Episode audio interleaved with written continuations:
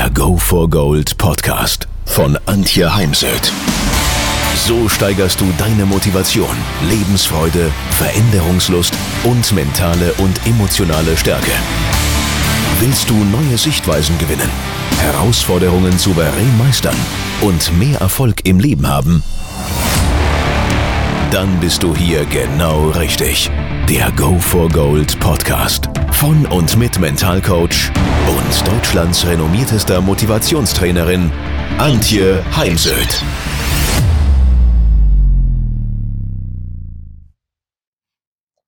Thema soll heute mal sein das äh, Thema Ausgeglichenheit im Leben. Ich finde die Diskussion dazu immer sehr spannend. Ich glaube, dass man hier auch sehr differenzieren muss, ob jemand Unternehmer ist, selbstständig ist oder eben angestellt. Ich selbst bin Unternehmerin, bin selbstständig, habe keine Arbeitszeiten von Montag bis Freitag und Wochenende dann eben Samstag, Sonntag frei, sondern bei mir bestimmen natürlich auch Kundentermine, meine freie Zeit, sofern ich nicht selber eben ein X reinlege, was ich dann tue, wenn ich in den Urlaub fahre. Und ähm, klar macht dann so das Thema Freundschaften, macht es dann das nicht leichter, wenn Freunde eben angestellt sind. Man selbst ist selbstständig, da Schnittflächen zu finden. Aber für mich ist es immer die Qualität der Begegnung und nicht die Quantität. Denn äh, es war gestern wieder spannend. Ich war essen und wenn man dann mal schaut, was sich so an den Nachbartischen tut, wie viele in der Zeit ja nur in ihre Handys schauen, sich nicht miteinander unterhalten, auch nicht zumindest über das, was sie im Handy sich anschauen, austauschen. Also zum Beispiel eine hat sich einfach irgendein blödes Video auf Facebook angeschaut wenn das dann gemeinsame Zeit ist, dann ganz ehrlich kann ich auch darauf verzichten. Dann investiere ich meine Freizeit lieber in etwas anderes. Also es geht grundlegend ja bei dem Thema darum, dass es äh, auf der einen Seite Familie gibt, aktuelle Familie nennen wir das im systemischen Coaching, also zum Beispiel Partner und Kinder. Auf der anderen Seite gibt es die Arbeit, da wo wir das Geld verdienen, um uns Dinge leisten zu können.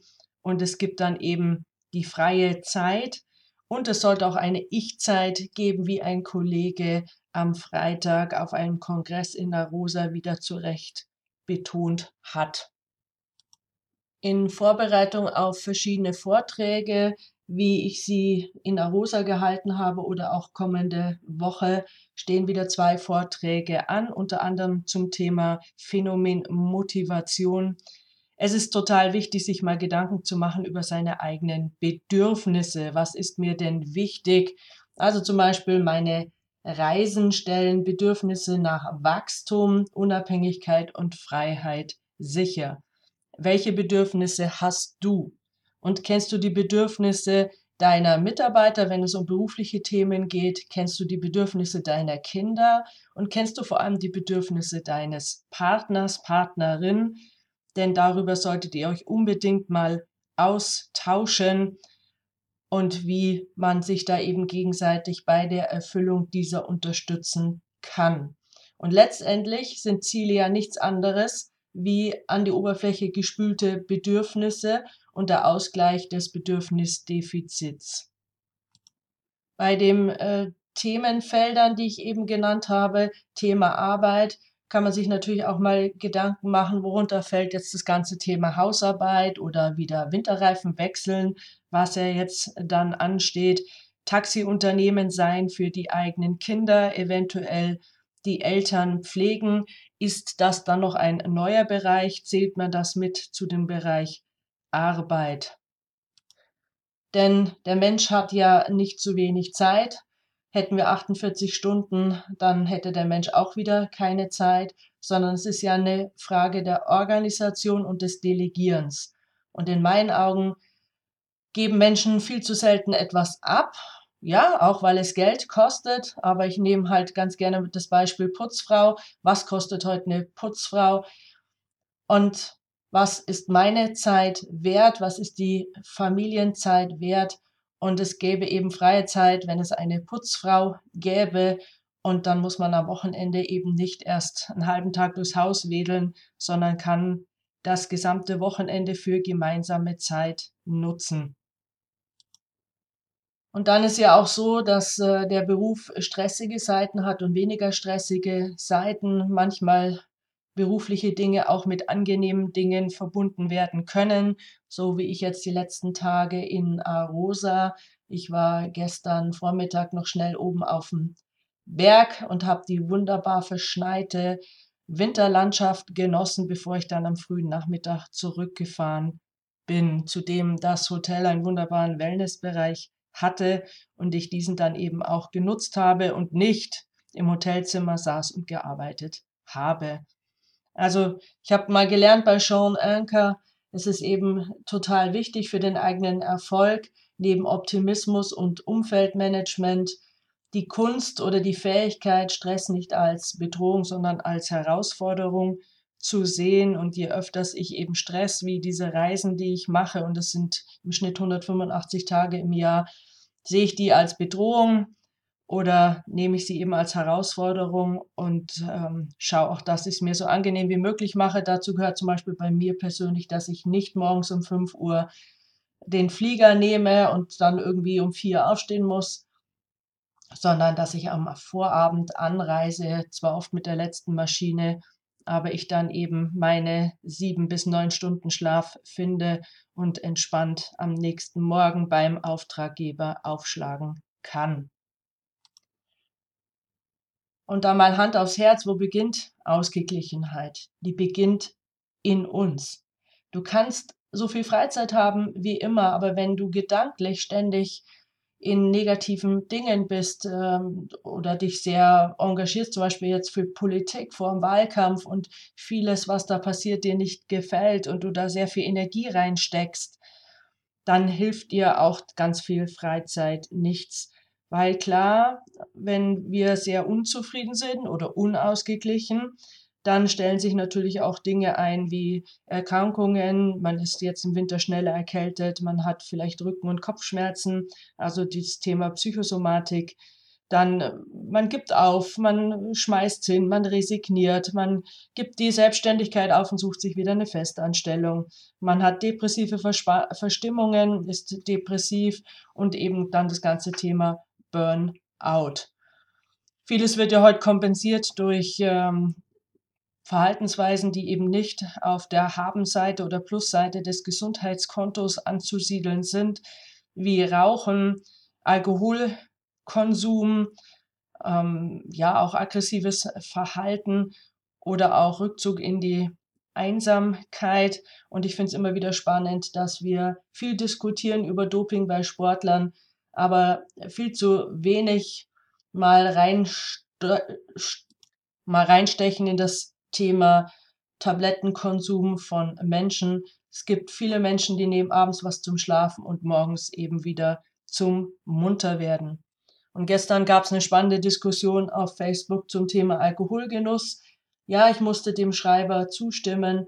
Das Thema Alkohol wird in Deutschland bagatellisiert, vor allem dann eben auch in Zusammenhang mit diesen ganzen Bierfesten wie das Herbstfest in Rosenheim oder das Oktoberfest in München.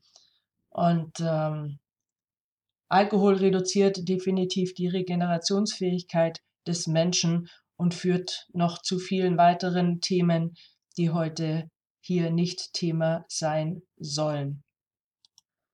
Und für mich ein Punkt, der auf das Thema extrem einzahlt, ist das Thema Beziehungen, Umfeldmanagement. Ich war vor ein paar Jahren auf einem Kongress in Bad Kissingen der Kliniken Bad Heiligenfeld. Es ging um das Thema Burnout.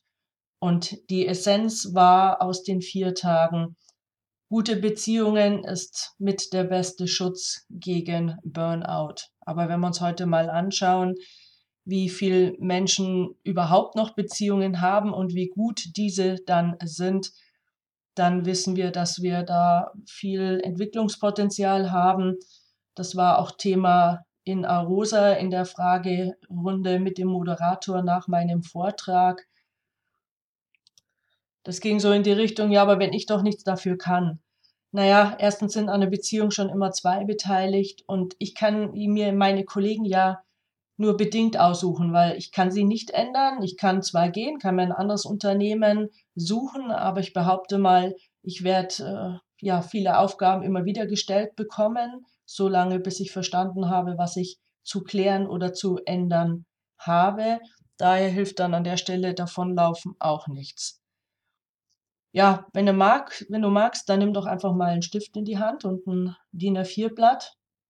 Mal in die Mitte einen kleinen Kreis, schreib das Wort Ich oder deinen Namen rein und dann malst du all die entscheidenden Beziehungen in deinem Leben mal auf. Die Dicke der Striche zu dem Ich signalisiert, wie wichtig oder symbolisiert, wie wichtig dir diese einzelnen Beziehungen sind. Und dann aus dem Bauch raus bewertest du diese Beziehung mal mit Minus, Minus, spricht für sich, Minus 0 für neutral, Plus und Plus, Plus. Und dann kannst du dir mal überlegen, was du persönlich dafür tun kannst, dass aus dem Minus Minus ein Minus wird oder aus dem Minus ein Neutral. Denn wenn du möchtest, dass sich in deinem Leben etwas verändert, hin zu etwas Positivem, dann Thema Eigenverantwortung, nimm es selbst in die Hand. Zum Thema Beziehung gehört auch das ganze Thema Vergeben und Verzeihen. Und äh, Mahatma Gandhi hat schon gesagt, das Thema Vergeben ist äh, starken Persönlichkeiten vorbehalten. Schwache Persönlichkeiten können das eher nicht. Und da gebe ich ihm voll und ganz recht. Zu dem Thema habe ich auch mal einen extra Podcast aufgesprochen. Findest du in meinem Inhaltsverzeichnis meines Podcasts. So, was kann ich jetzt nun tun, um zu einem ja, ausgeglichenen oder zufriedeneren Leben zu kommen? Ich habe da ja immer so einen Ansatz, es sind vier Punkte. Als erstes überlege dir mal deine Vision. Parallel dazu, Schritt zwei, mach eine Ist-Analyse oder mach erst eine Ist-Analyse und beschreib dein, dann deine Vision oder Ziele. Schritt drei, was hindert dich daran, deine Ziele ähm, schon erreicht zu haben oder mit welchen Hindernissen, Hürden quälst du dich, beschäftigst du dich? Und Frage vier, was brauchst du innerlich und äußerlich an Ressourcen, an Talenten, an positiven Eigenschaften, damit du deine Ziele erreichen kannst? Auf jeden Fall ist es hilfreich, einem Job nachzugehen, den man liebt. Und Albert Schweitzer hat schon gesagt, dass wir nicht äh, durch Erfolg glücklich werden, sondern Glück macht uns erfolgreich und eben tue etwas, was du wirklich liebst. Denn Menschen, die wirklich tun, was sie lieben, können viel Zeit am Schreibtisch oder in der Arbeit verbringen, ohne dass es sie wirklich stresst oder ohne dass du sie jammern hörst. Wenn man allerdings einem Job nach einem Beruf nachgeht, der einem so überhaupt keine Freude macht, dann ist jede Stunde, die man darin verbringen muss, eine Qual. Und denk immer an den Spruch, love it, change it or leave it. Wenn du deine Arbeit nicht liebst, dann such dir einen neuen Arbeitsplatz, neuen Arbeitgeber. Es war noch nie leichter wie heute oder mach dich selbstständig, wobei natürlich nicht jeder Mensch für die Selbstständigkeit geschaffen ist. Studier nochmal, lern was Neues. Reduziere lieber deine Ausgaben, deinen Lebensstandard, denn ein hoher Lebensstandard heißt ja nicht per se glücklich zu sein.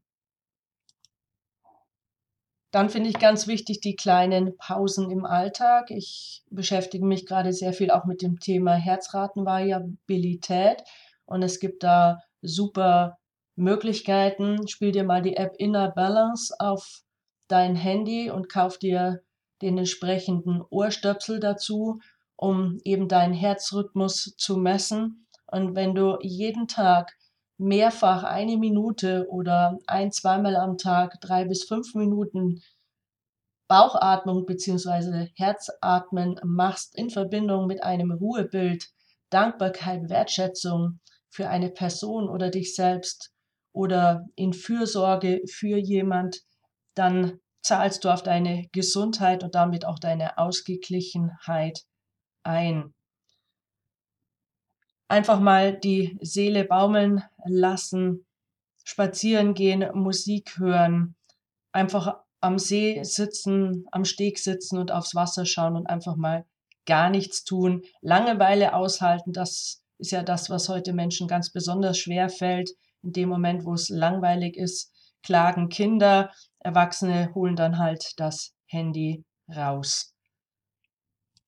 Und fangen nicht erst dann an mit äh, den Regenerations- und Erholungspausen, wenn dein Körper dir entsprechende Signale gibt, sondern denk dran, Salutogenese ist der Weg, also wie bleibe ich gesund und nicht erst sich um seine Gesundheit zu kümmern, wenn man dann krank geworden ist. Dann mir hilft bei dem ganzen Thema das Thema Affirmationen und meine Affirmation, die ich eben täglich nutze, ist, ich liebe, glaube, vertraue, bin dankbar und mutig.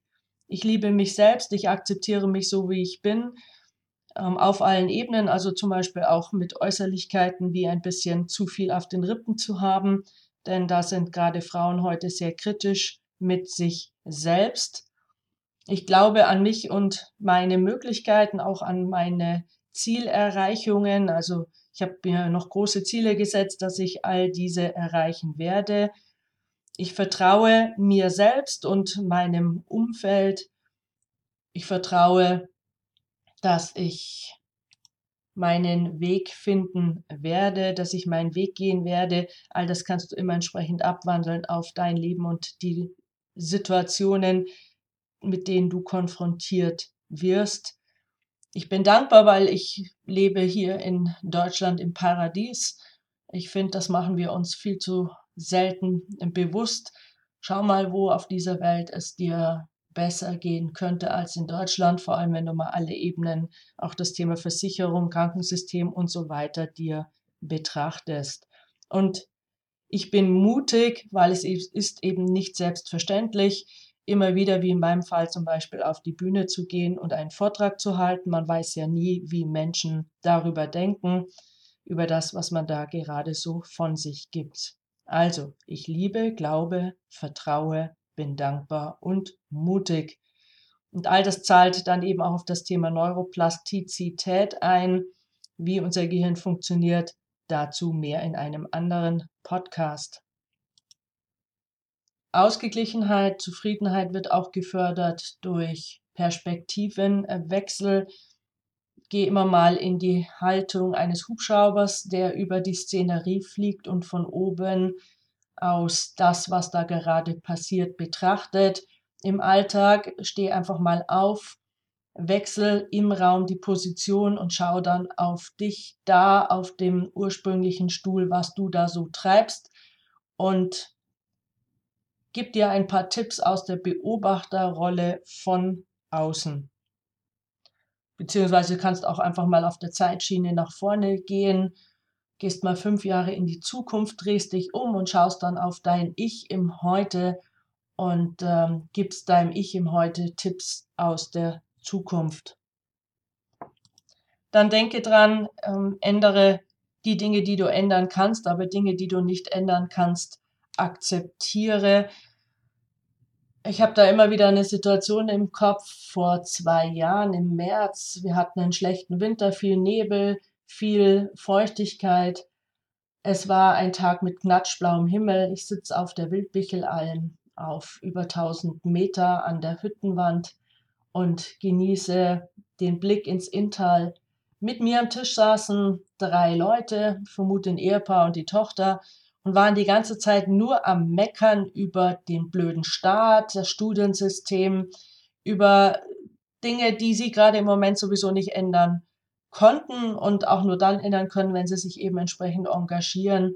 Irgendwann ist es mir dann zu doof geworden. Ich habe ihnen dann gesagt, mir reicht jetzt das Gejammer, ich mag hier den schönen Tag genießen, ich setze mich jetzt woanders hin.